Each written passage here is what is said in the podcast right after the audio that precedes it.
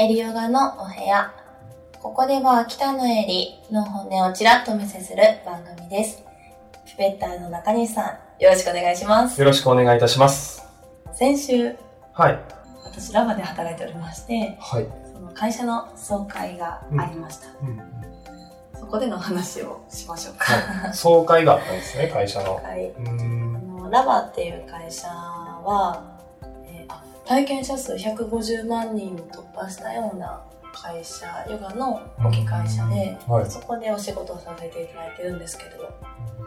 以前正社員でで退職し、今はフリーランスとして働いていまして、そのフリーランスの人たちを私たちラバのパートナーって言うんですね。うん。でパートナーの中の表彰式大きなホテルであったんですでそんな会社なのであ今日もちなみに2本レッスンやってきたんですはいけどね、。お疲れ様です。でお客様の携帯にうん。自動でアンケートが毎回送られるんですねはい。毎日行ってるお客様も多くいらっしゃる中もういろいろな点数1から10点までのたくさんの項目に分かれての評価のアンケートが毎回行くんですお客様そして、まあ、アンケートだったりコメントとか感想とかを記入してくださって、まあ、それが統計されて自分の毎月の成績っていう風に全国でランキングが出るんですねもう全ての値数値にっていうのでこの会社はこの業界の中でもかなり厳しい会社って言われているんですけれど、うん。もう数になって自分の成績がうん。ですよね。なので結構シビアなんですでそんな中でベースのトップ5の方が壇上に立っていて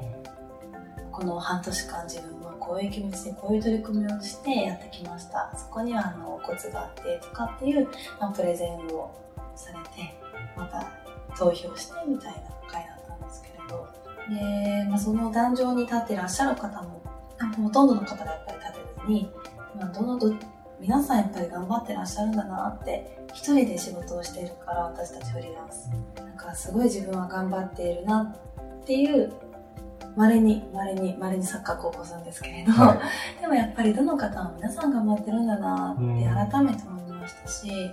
なんか慣れって良くないなって新人の方ってやっぱり一生懸命努力されていてそういった方からのお話を聞いて自分を見直すきっかけにもなりましたし。で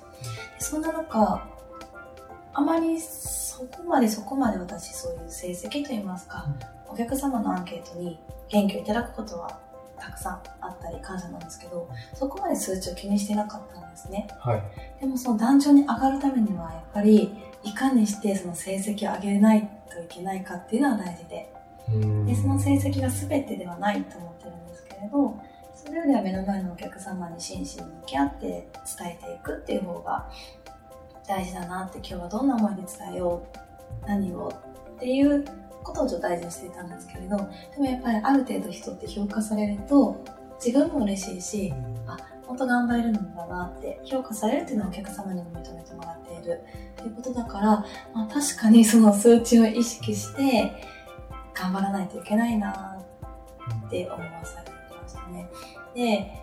その上がってる方々は結構この項目をこの点数を上げるためには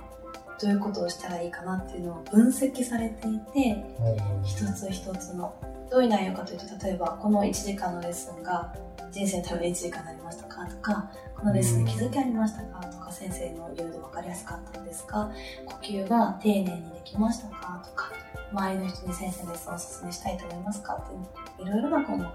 10点評価で感想かっていうものだったりとかレッスン本数だったりとか特別クラス本数とか無料提供レッスンとかいろいろあるんですけれど、うん。凄まじい量の項目があるんですね、じゃ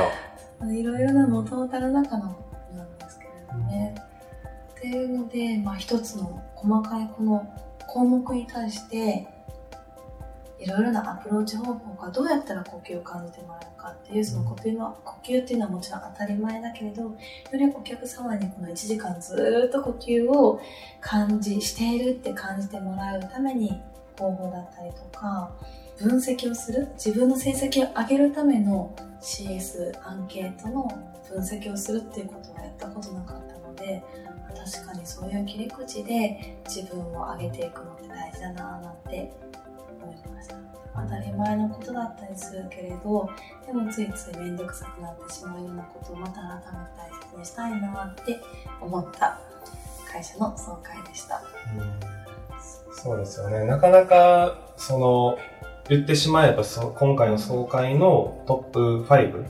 の方の話を聞く場ってないじゃないですか。それこそサポーターでやってる人って本当一人でこうした方がいい、ああした方がいい、これしないとダメっていろんなこと考えながら、でも一人でやってるから結果もすぐ出てこないし、不安なことも大きいと思うんですけど、うん。そういう場って非常に大事なのかなと思って、うん。自分を振り返る時間、周りを見て自分を見る。うん。っていう時間なので、うん。もうやっぱりそのトップクラスの業界、業界トップクラスの会社だからこそそういう風にやってるのかなうん。って今話を聞いて思いました。ね。